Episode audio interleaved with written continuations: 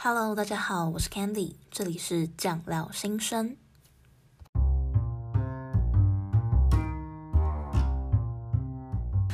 Hello，大家好，欢迎来到酱料碎碎念第二集。那先跟大家分享一下最近在干嘛好了。嗯，我这礼拜超开心的，因为我拿到了一个就是教育部的计划，它会补助我十万块的奖金，让我可以做一件事。就是是什么事呢？之后有机会再告诉大家好了。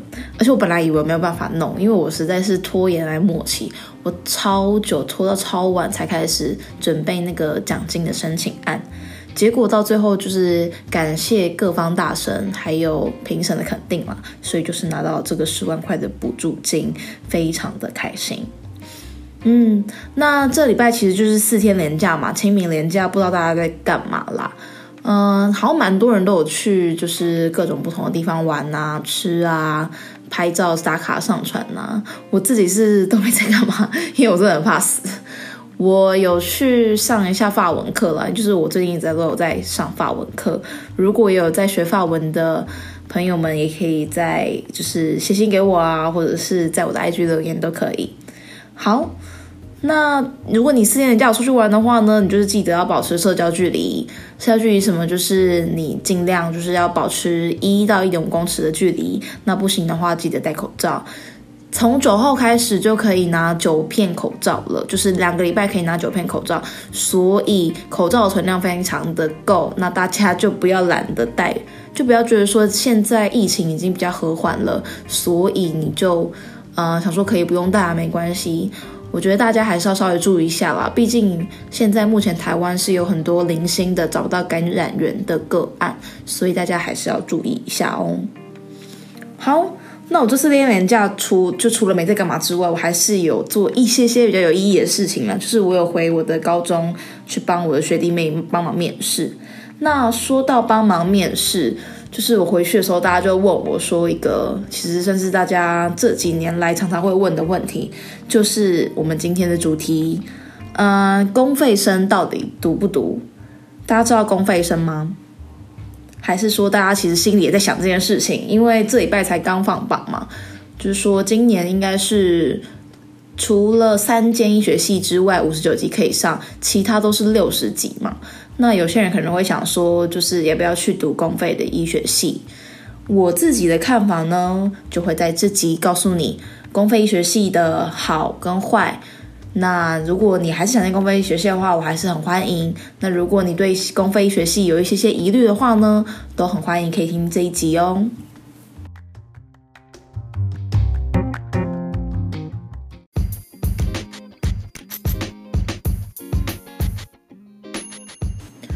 讲到公费生的话呢，就必须从公费生的权利义务开始讲起。有些人对于公费生的想象就是说，他今天成绩很好，所以政府愿意出资帮助他完成学业。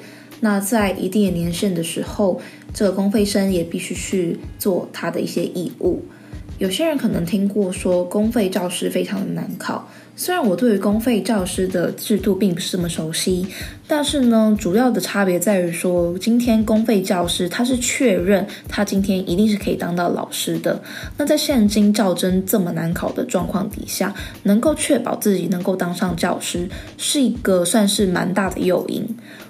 不过医学系的状况就比较不像是这样，因为医学系已经很难考，所以基本上你考进医学系。你在考国考的时候，你有一定的准备，或者是你考过至少一次两次，你一定就是通常都是可以拿到医师执照的。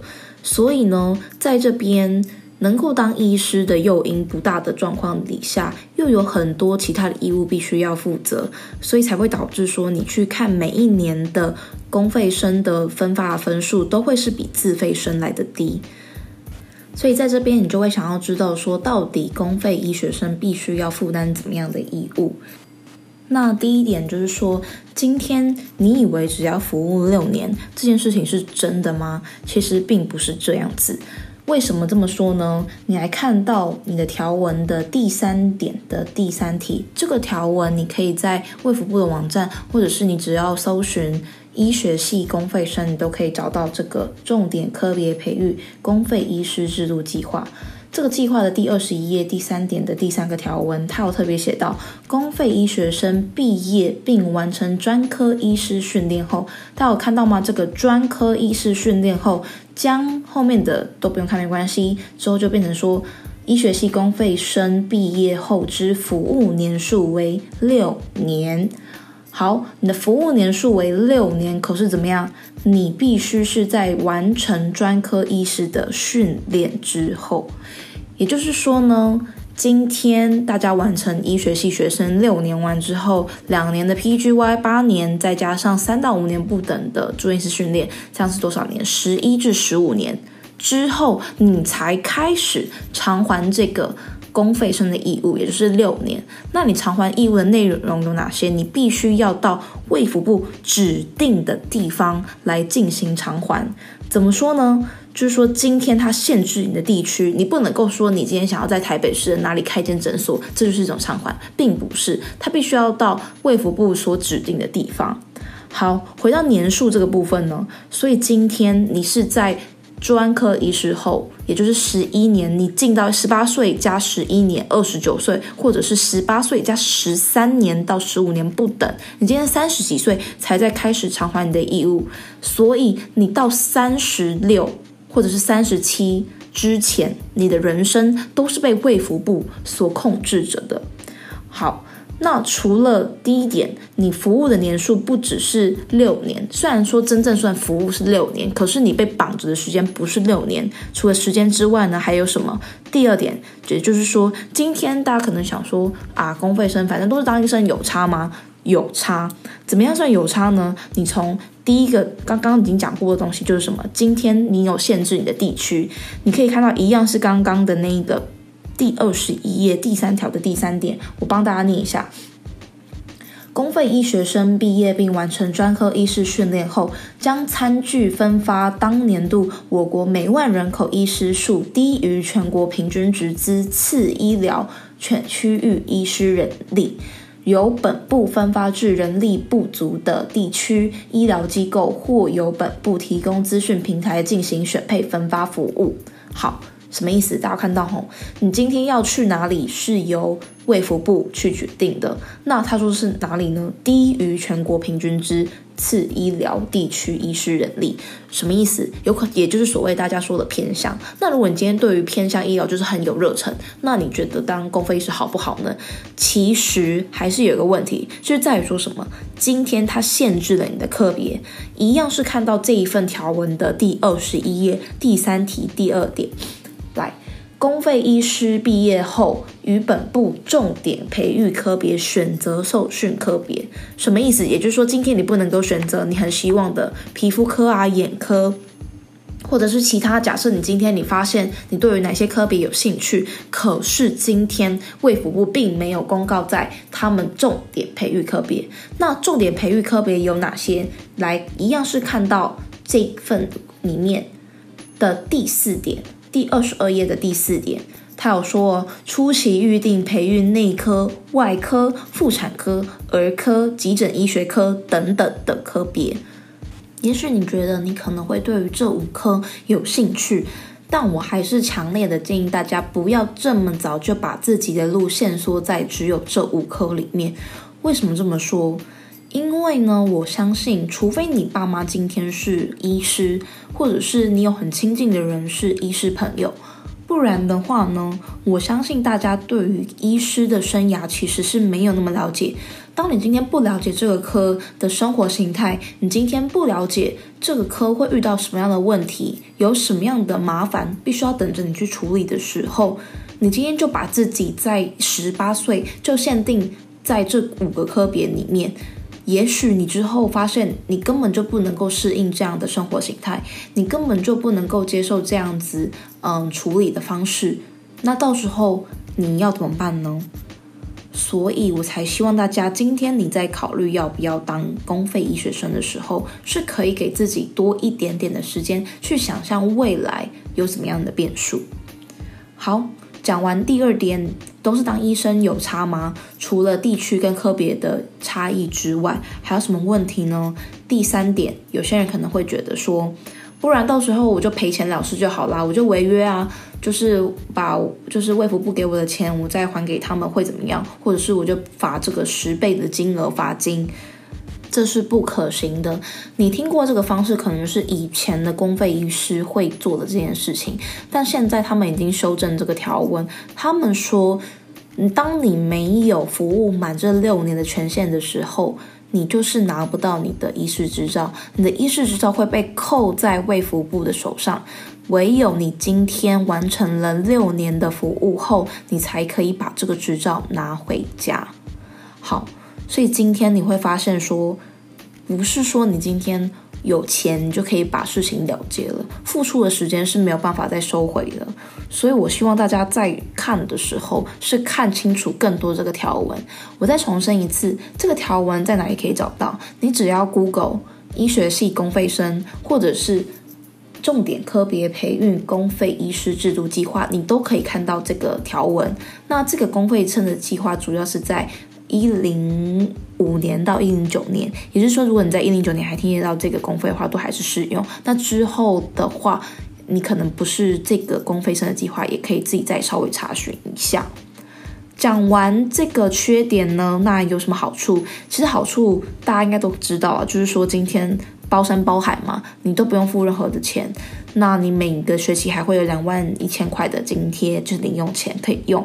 那除此之外还可以什么？如果你今天是一个有选择障碍的人，你很懒，你就觉得说啊，我不想要想说有什么课可以选啊，我就想说有人帮我安排好，反正呢，我就是考上医学系之后，我未来的这十五年的人生有人帮我决定就可以了。那我觉得你可能也是蛮适合填公费医师的吧。第三点还有什么？就是说你今天可能比较轻松。为什么说可能比较轻松？因为这要看你选到的科别，不同的科别如果被分配到，有些人会觉得说今天被分配到偏乡的话，你的业务会比较少，然后你就不用看那么多的诊，一样可以领到国家的薪水。但是呢，如果你今天选择是一个比较累的科别，就不确定，反正简单来说，公费生的制度是充满着很多的不确定的。那你今天的这些不确定是由谁来决定呢？就是卫福部，而不是你自己。我再次重申，如果是以我自己的立场，我很不推荐大家去念公费生。为什么？你想一下哦，除非。你今天真的真的对于某一个科系、某一个大学的医学系特别有执着，而且你已经考了好几年，重考了好几年，我才会说好吧，不然你去念。那你今天如果再考虑一些不是你心中第一志愿的公费医学系以后，我真的建议你不要，因为医学系其实没有那么大的差别，除了台大学系之外，其实没有那么大的差别。我建议大家，如果你今天真的真的很想当医师，你要不就考职考，因为现在才学测刚放榜嘛，要不你就重考。大家可以想一下，你重考是拿一年的时间换你往后十五年人生的选择权，我觉得相信大家非常划算。你就算今天重考了两年、三年，我都还是建议大家不要填公费生。所以今天呢，我是希望。借由这一集来警示大家，你今天要做任何权益、任何权益的让出之前，必须要先读清楚那个条文的内容，也必须要想清楚，说你现在才十八、十九岁，你有办法为你往后十五年、三十几岁的人生负责吗？那再来讲，我小漏讲一个点是什么呢？就今天你想一下，你今天三十一岁或是三十岁。你今天完成了专科医师的训练，你拿到专科医师执照，三十岁大家都会在干嘛？大部分人会在这个时候选择结婚生子。那你结婚生子的时候，你是不是就要跟着卫福部跑到一些也许是你不想那么想要居住的城市？那你一个人住还好，那如果你今天有小孩呢？你今天未来有一些，比如说长远的计划，你要让小孩子住在哪里？或者是你必须要跟小孩子分隔两地？这件事情，我觉得也是大家必须要想清楚的一件事，所以呢，大家真的可以好好的再考虑一下。我认识的一些公费医学生朋友都觉得不太喜欢这个 program 嘛。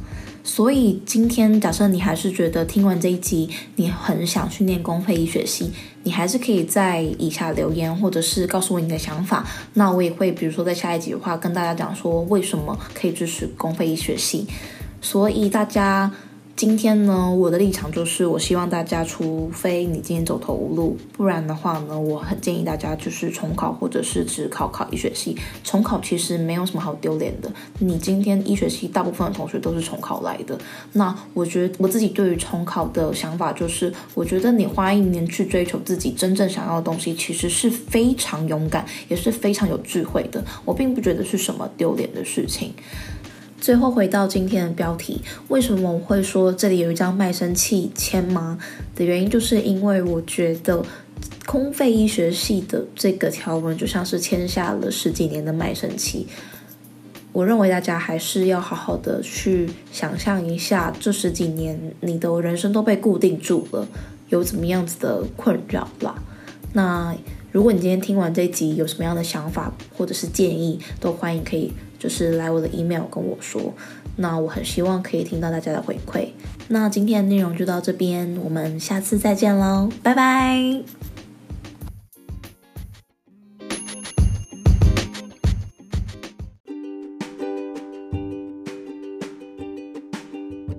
如果你喜欢今天的这一集，那不要忘记帮我订阅这个 podcast《酱料心声》。那我每个礼拜天、礼拜三都会上传最新的集数。希望大家如果有更多想法的话呢，都可以来我的信箱写信告诉我。